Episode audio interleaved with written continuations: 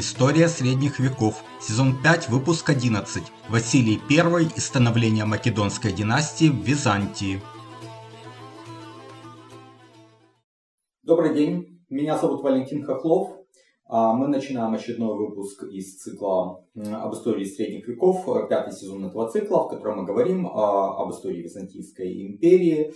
А, и это одиннадцатый выпуск в данном сезоне, с которого мы начинаем ну, как бы такую новую страницу в истории Византии. В принципе, мы рассмотрели ее раннюю историю, ну скажем так, первую половину ее истории, э, детство, юность, молодость этой империи, и сейчас она уже достигает своей зрелости. Это вот новый исторический э, период, который начинается где-то с середины 9 э, века и продлится, ну, в общем-то, до 1204 года. А, ну а начинается он у нас условно с новой династии, с э, Македонской династии. Византия прошла через многие вызовы уже. Мы говорили о войнах с персами, с аварами, болгарами, арабское нашествие. Это все бурно, бурные события прошли. Бурные события были и во внутренней жизни, всякие интриги, смена династий, церковные всякие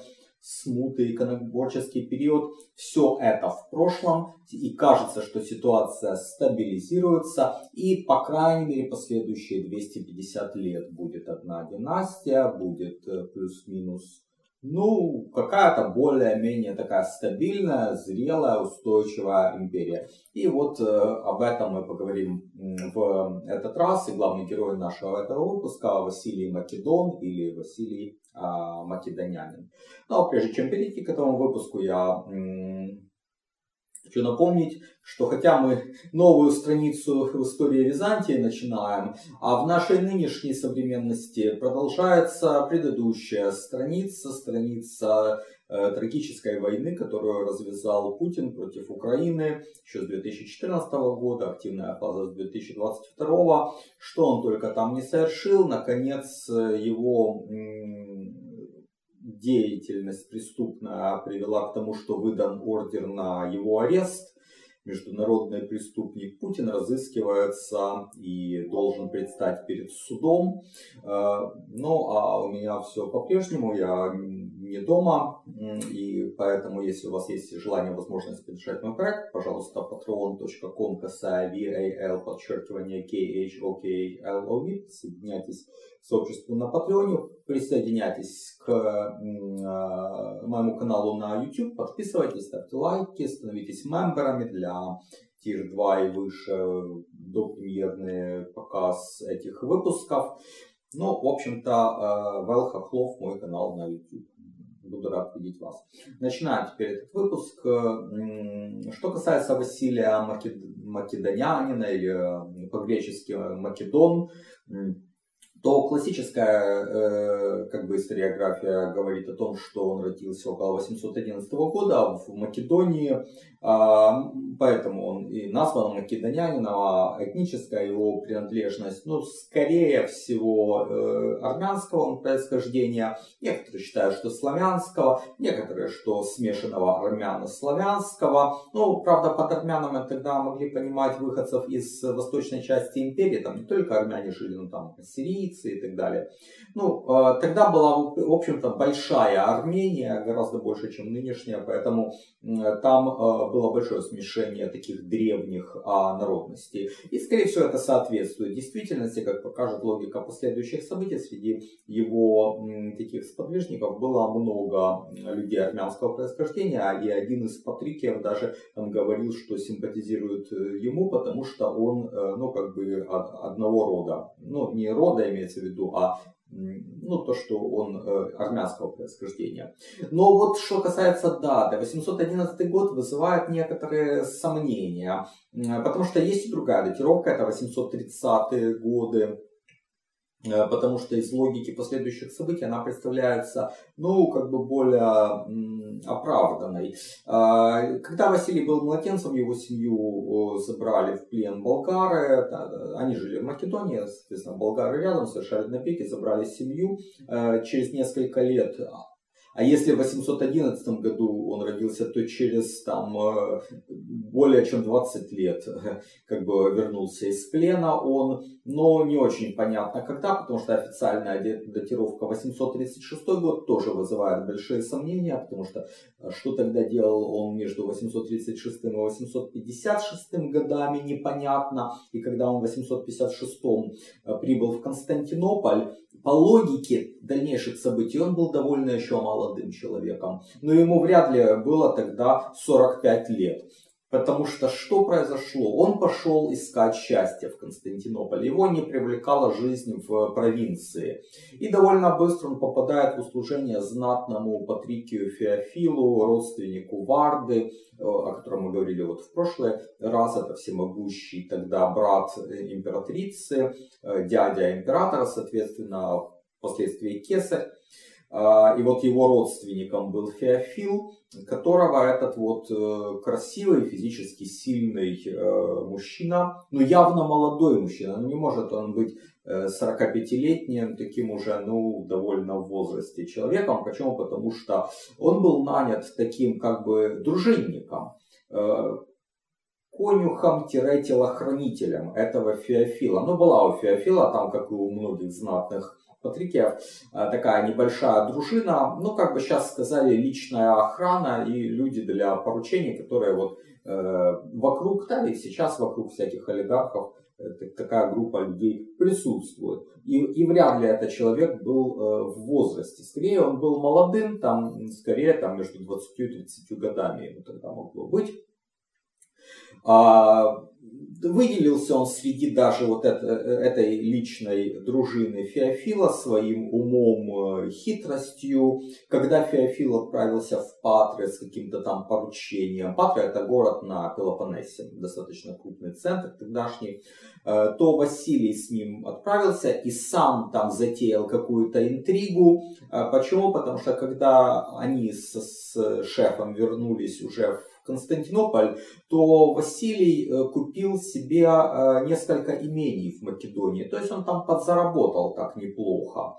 И уже был довольно таким обеспеченным человеком, но продолжал служить этому Феофилу. Следующий этап карьеры Василия начинается, когда Феофил пошел в, ну, ну как бы такой симпозиум, как тогда говорили, да, на, на пьянку к сыну Варды,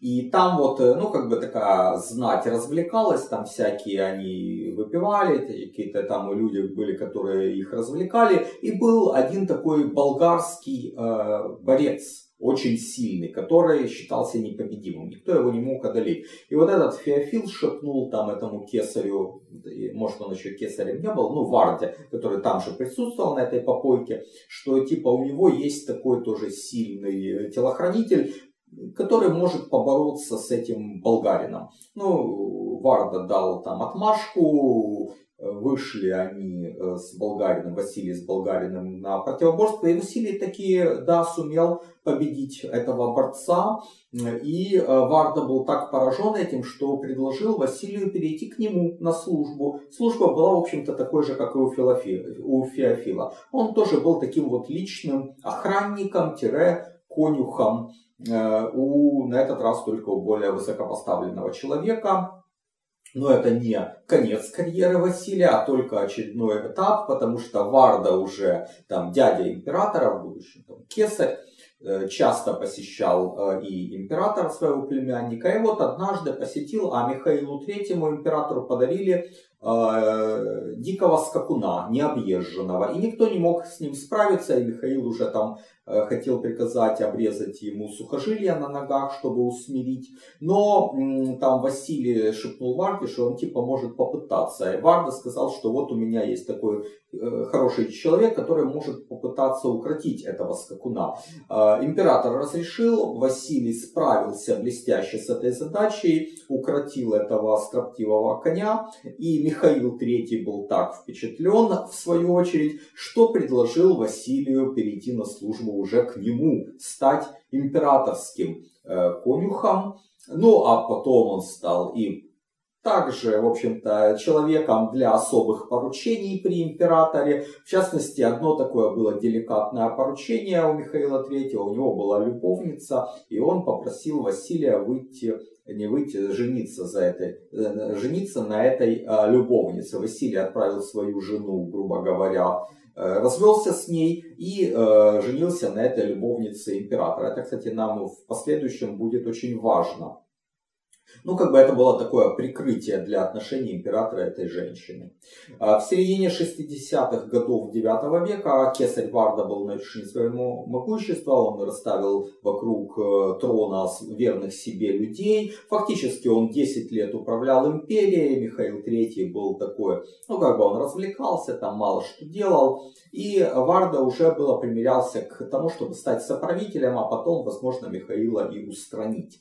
Но Василий был очень хитрый, такой изворотливый человек, и он как бы это тоже сам представлял, и он начал Михаила настраивать против дяди. Э, Причем очень так делал, э, интриговал очень коварно, там была многоходовая такая интрига. В результате э, Михаил объявил поход для освобождения Крита. Под этим предлогом Василия, Василий там тоже был, но и Варду вызвали в войско, чтобы Варда там тоже в лагере военном присутствовал и уже от, от как бы странив его от большой части сторонников, которые остались в столице, в этом э, лагере походном Михаил позвал дядю в палатку в свою, Варда пришел, там же был и Василий. Василий выхватил там, не знаю, меч, кинжал и убил Варду. После этого Василий становится вторым человеком в империи. Это 866 год. В мае 867 года Михаил делает Василия императором-соправителем. А уже в конце сентября, когда Василий достаточно укрепился, а Михаил, там у него уже и новый фаворит вроде как появился. Но в результате Василий понял, что его положение уже дальше не упрочится, как соправителя. И 23 сентября 867 года, вот ночью, Василий со своими там помощниками входит в спальню императора и убивает Михаила III и сам становится единоличным э, правителем империи.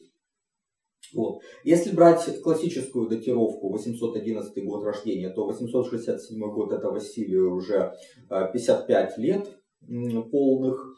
А, и я, честно говоря, сомневаюсь, исходя из того, что вы только что слышали, что человек в возрасте там э, около 50 лет проворачивал все такие вещи, там коней укращал, боролся с э, булгарами на, на ринге. Э, я думаю, что э, все-таки это был человек тогда еще достаточно, ну не совсем молодой, но в таком расцвете сил, э, там 30 с чем-то лет, и поэтому датировка вот его рождения 830-ми годами представляется более уместной.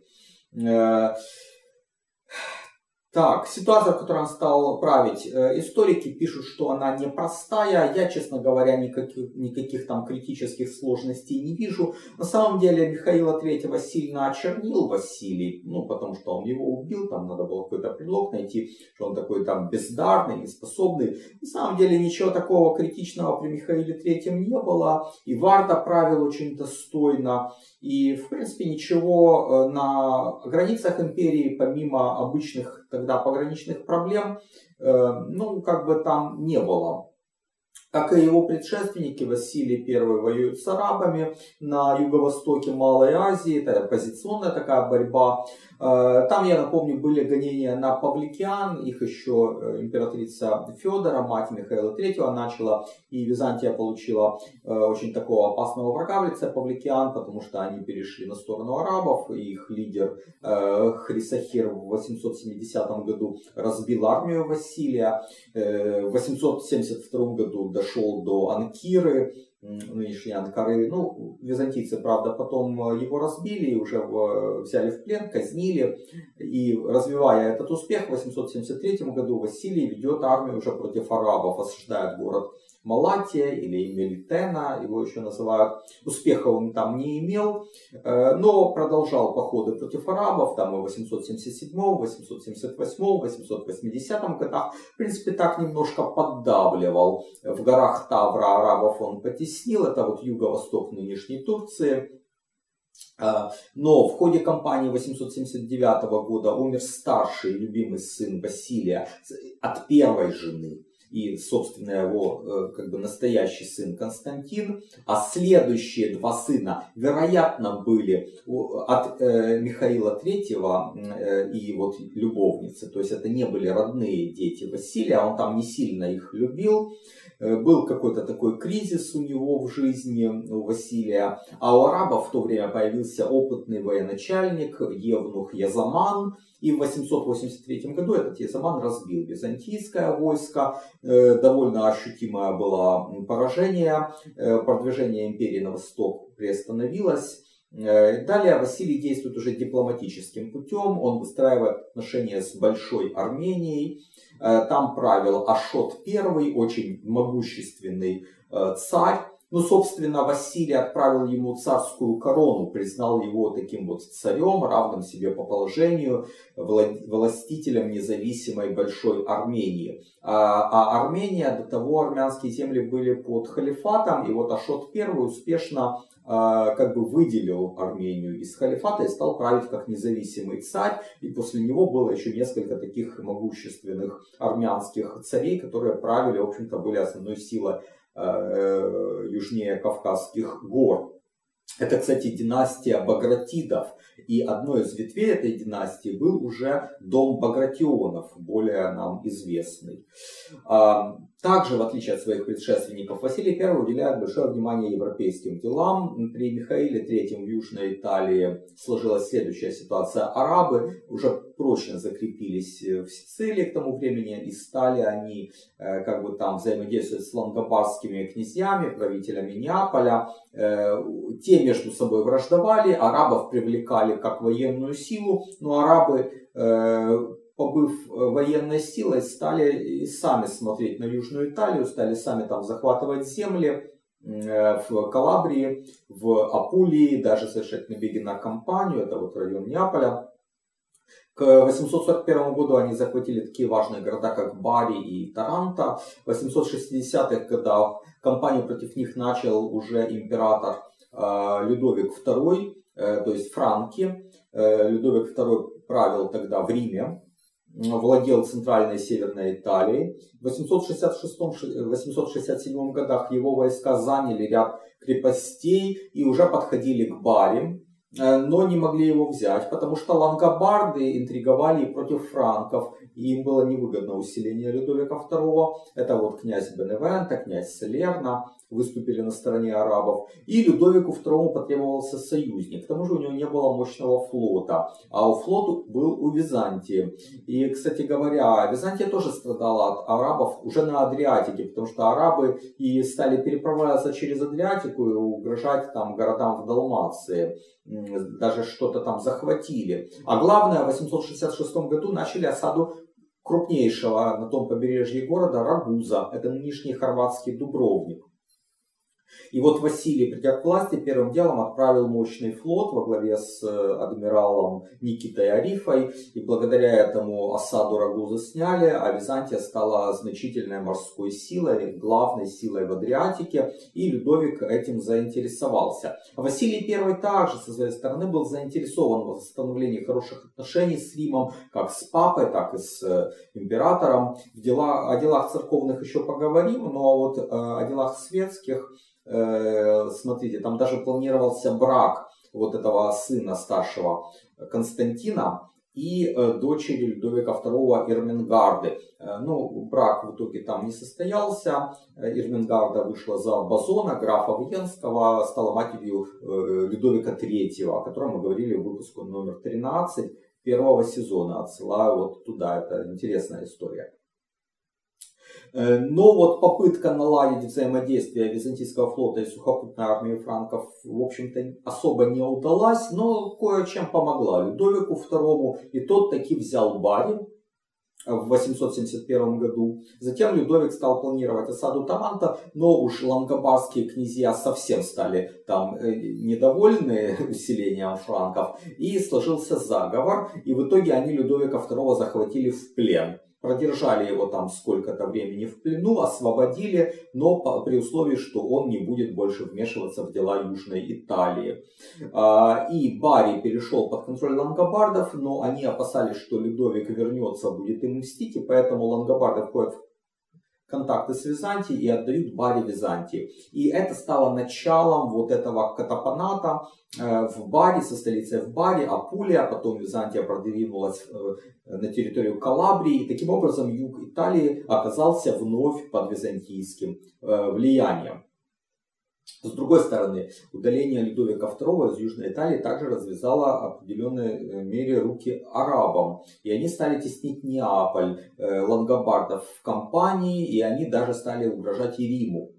А, а главное, они сумели выбить византийцев из той небольшой части Сицилии, которая еще сохранялась под контролем империи. Это такие города, как Сиракузы и Таармина. Ну, главным городом, конечно, были Сиракузы. А, и вот в августе 877 года арабы начали осаду Сиракуз. Византийский флот там действовал неудачно.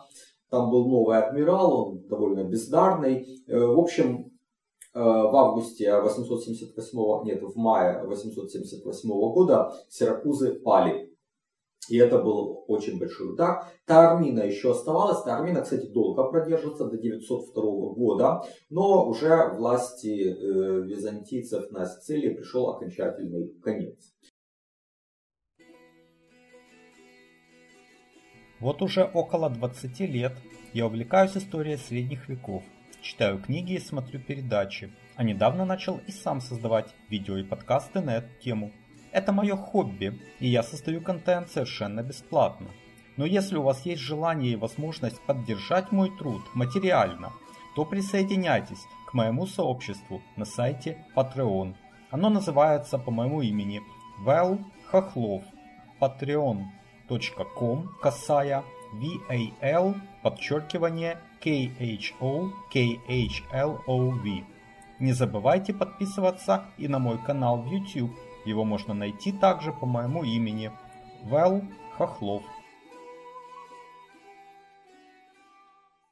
Теперь перейдем к церковным делам, и для этого нам придется вернуться к правлению Михаила III. Еще при регенстве его матери Феодора в 847 году Патриархом Константинопольским стал Игнатий, в миру его звали Никита. Я обещал рассказать о нем еще в прошлый раз. Так вот, рассказываю. Никита это сын императора Михаила I, которого свергли еще в 813 году. Вот Михаила свергли, его сыновей оскопили и всех отправили в монастырь. Там этот Никита стал монахом Игнатием, долгое время жил, был человеком такого аскетичного нрава, заработал большой авторитет. И это способствовало тому, что его в 847 году избрали патриархом. Но его строгий и простой нрав не всем пришелся ко двору. Например, Варда э, в то время выгнал свою жену и хотел жениться на молодой любовнице. И патриарх Игнатий возмутился и отказал Варде в причастии. А у Варды уже был опыт э, устранения патриархов с престола. Если помните, он Иоанна Грамматика э, устранил такого видного деятеля. Ну, Варда, ничтоже сумняшися, взял Игнатия и не сложил силой, там отправил его в монастырь. А э, там были еще и недовольные некоторые видные церковные иерархии, вот такой простотой и э, скромностью Игнатия. Там был такой митрополит, э, архиепископ Сиракуз как раз Григорий Освеста, Э, и вот он там интриговал против Игнатия. И вот э, по просьбе Варды в 858 году за 6 дней он провел через все степени священства до епископа включительно совсем светского человека, Фотия. Фотий был известный человек, он был профессором, философом, э, знатным человеком, э, очень популярным э, в столице. И вот его за шесть дней провели через все степени священства и сделали э, патриархом. Конечно, это было довольно такое беззаконное деяние, но э, многим в Константинополе это понравилось, потому что Игнатий был строгий, такой монах, аскет, а Фотий человек светский, там гибкий, умел договариваться, там со всеми там хорошие отношения, особенно с властью. Эм, ну, э, вот все-таки это было нарушение. И э, Папа Римский выступил против и не признал законности вот избрания Фотия. Возник конфликт. Кстати, даже сам император Михаил так в шутку говорил, э, мой патриарх Феофил, это его шут, а у кесаря патриарх Фотий, а у народа патриарх Игнатий. Э, ну, папа Николай I довольно жестко говорил с Фотием, а Фотий крайне жестко ему отвечал. И получился такой вот конфликт. И на этом наложился еще конфликт за э, крещение болгар. Дело в том, что в 864-865 годах деятельный Фотий способствовал тому, что болгарская знать крестилась. Хан Борис принял титул князя и крестильное имя Михаил в честь императора вот Михаила III. Но Фотий вел себя очень высокомерно, он вообще такой человек, как бы с этими дикими болгарами не церемонился. И э, князь Борис э, обиделся и обратился уже через Людовика Немецкого к папе, типа, а вообще чья территория Болгария канонически? Ну и папа сказал, ну конечно же Липская, там типа, и Борис сказал, ну так пришлите нам э, архиепископа. Но в итоге Рим тоже там что-то ничего не сделал. Э, но в 867-870 годах э, болгарская церковь была подчинена Риму. Э, это вызвало, конечно же, сильное недовольство Фотия. Там собрали собор Константинополе отлучили папу римского как еретика. Поводом, кстати, послужил знаменитый спор о Филиокве, от того, от кого исходит Святой Дух, от отца только или от отца и от сына. Но истинная причина, конечно же, была борьба за Болгарию. Но э, Михаил III в том же году, 867 был убит Василий I пришел и стремится наладить отношения с Римом. И, соответственно, он через два дня, 25 э, сентября того же года, Фотия э, выгнал и вернул Игнатия. И Рим торжествует. Э, Рим считает, что все теперь Рим на коне, главенство в христианском мире обеспечено. Игнатий, конечно, им там несколько так, ну, подыгрывал, Э, однако э, все довольно быстро закончилось, потому что уже в 870 году ситуация изменилась. Э, Болгария, не получив от Рима своего архиепископа, опять стала обращаться уже на этот раз к Игнатию. Игнатий проявил по отношению к болгарам достаточно хорошую такую гибкость. Он им пообещал широкую церковную автономию, и болгары сказали, отлично, мы будем опять с вами. И на соборе 870 года когда папа было, думал закрепить свое главенство в христианском мире, он получил такой довольно жесткий отлуп.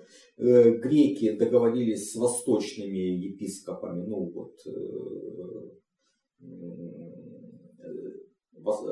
восточные епархии тоже поддержали Константинополь и Болгарию признали за Константинополем. А, в 860-е годы важным делом э, стала миссия Кирилла и Мефодия. Это два брата из города Тессалоники, э, или же, как мы говорим, Фессалоники. Э, довольно знатного были происхождения. Старший из них Мефодий. Он делал довольно успешную карьеру был чиновником, чуть ли ему не обещали даже пост стратега уже какой-то из второстепенных фем. Ну, такой вот э, видный уже был чиновник. А младший Константин, он был более такой склонен к учебе. Э, в монашестве он как раз стал Кирилл, а его настоящее имя Константин.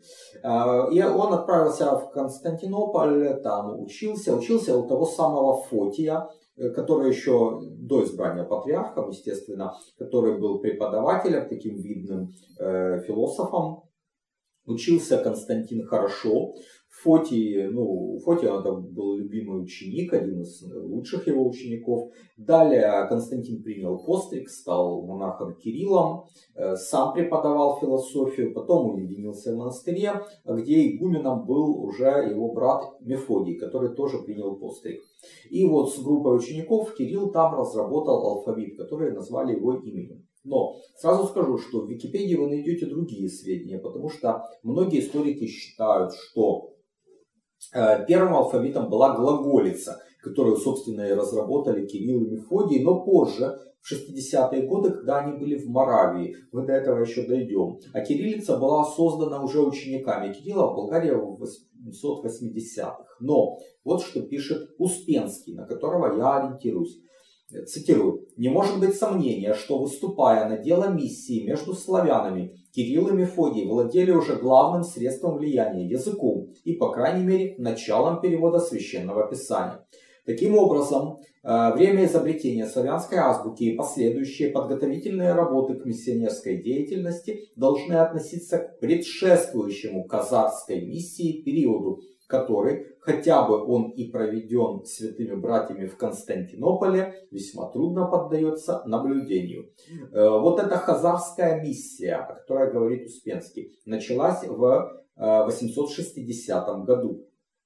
Тогда Кирилл отправляется в Крым, в Херсонес, по поручению патриарха Фотия для того, чтобы что-то там делать у Хазар. Ну, Хазары они жили дальше, на Дону, но Крым был таким перекрестком. Непонятно, был ли Кирилл там у Хазар, собственно, что он там делал, проповедовал, еще что-то. Ну, в Крыму он точно был. Э, что-то он даже там, говорят, обратил в христианство какого-то военачальника Руси.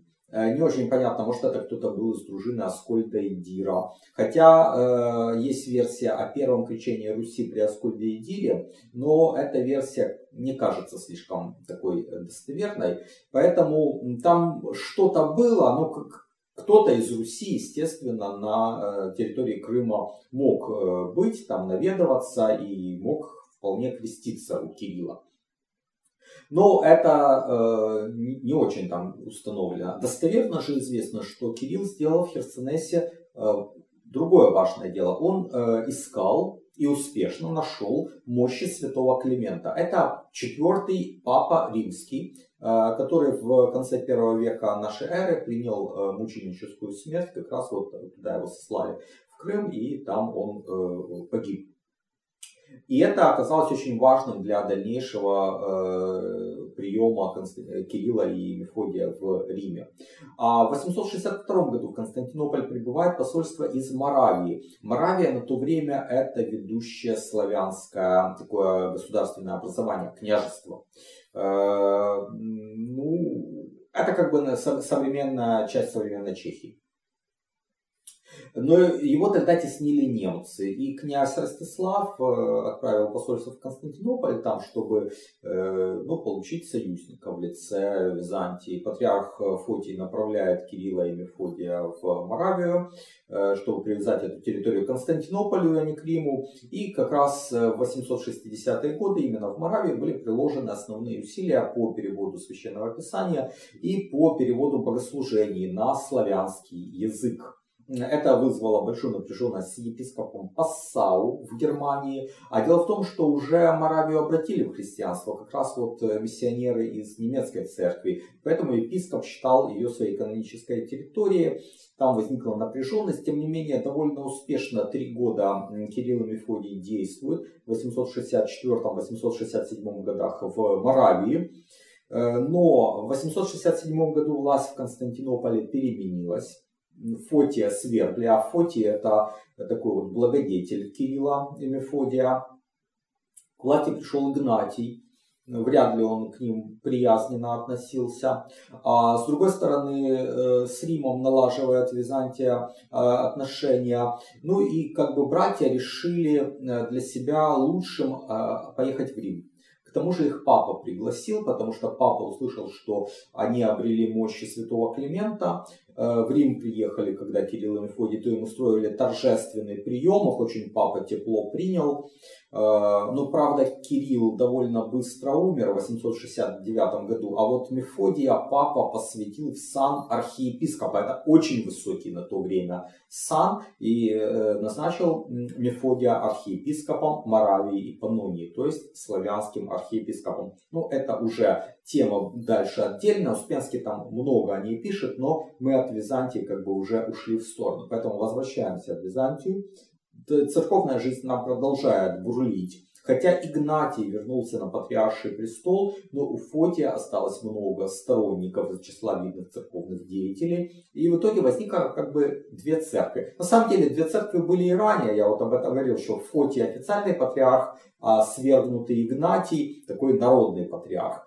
А с 867 года ситуация изменилась диаметрально противоположно. Игнатий вернулся и стал э, вновь официальным патриархом, а Фотий все равно сохранил большое влияние, и многие там знатные люди, видные церковные деятели стояли за Фотием и как бы ему подчинялись. Ну, Фотия сослали, потом император Василий сменил гнев на милость, там Фотия вернул, в 876 году даже там Фотий был его советником, но он человек такой образованный, начитанный, умный, хитрый. А, конечно, императору он был полезен как советник. А, и Фотий сам э, идет навстречу Игнатию, там как-то примиряется с ним. Видимо, я не думаю, что по доброте душевной Фотий был все-таки человеком недобрым, он был человеком гордым, таким высокомерным. Но, видимо, он понимал, что Игнатий уже старенький, скоро умрет, а зачем Фотию с ним ссориться? Вот умрет Игнатий, и Фотий э, совершенно естественный кандидат э, на патриаршество, вернулся на престол патриарши. И так все и произошло. В общем-то, расчет Фотия был верен. В 878 году Игнатий умер, и Фотий тут же стал патриархом опять. В 879 году он собирает большой собор, там он и до 880 года продлился. Это был пик такой торжества и могущества этого патриарха. Собор создан в Святой Софии, еще называют его Софийским. А, иногда его называют Восьмым Вселенским собором, то есть он такой грандиозный. А, права уже на патриаршество никто у Фотия не оспаривал. А, более того, папа находился в такой позиции слабой, потому что ему угрожали арабы, и он нуждался в Византии как в союзнике и выступать против империи не мог. Поэтому, конечно же, Фотий там абсолютно на этом соборе э, рулил. И даже там уже начал э, разговор вестись о том, чтобы Константинополь стал первой кафедрой, э, главнее, чем римская по каноническому праву. Ну, эти разговоры ни к чему не привели, но вызвали, конечно же, ужасный гнев Папы Римского, который в 881 году отлучил Фотия от церкви.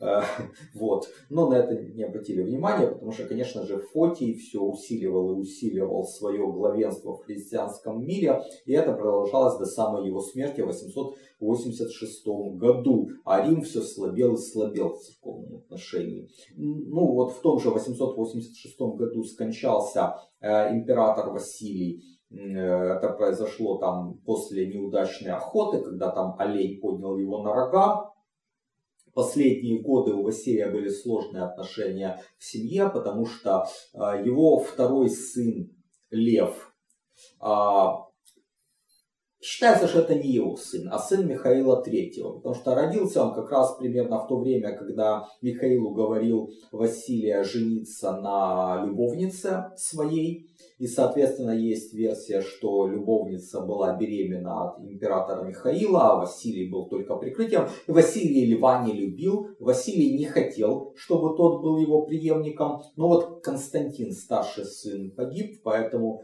Лев как бы был следующим. Но а, Василий даже его заточил и даже собирался его ослепить. Но его уговорили там этого сына не ослеплять. И вот иначе неизвестно еще, как бы все сложилось. Потом был еще один сын Стефан, который тоже мог быть от Михаила, потому что родился в 867 году. А вот сын Александр, самый младший, уже был рожден после, ну, через несколько лет после убийства Михаила. И это, соответственно, сын э, явно от Василия. Таким образом, вот так, такая семейная драма сложилась в конце жизни Василия Первого.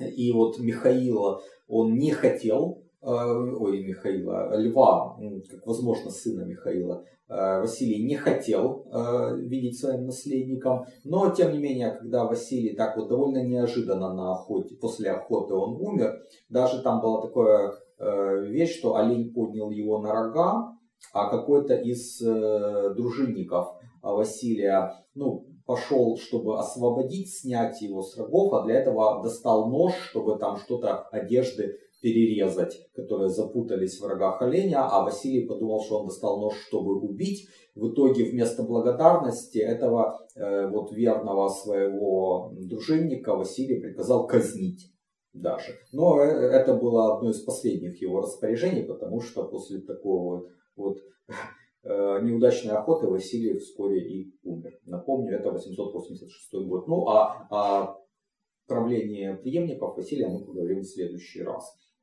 Благодарю вас за внимание. Э, присоединяйтесь к сообществу на Патреоне, patreon.com, VAL, подчеркивание KHOKHLOE.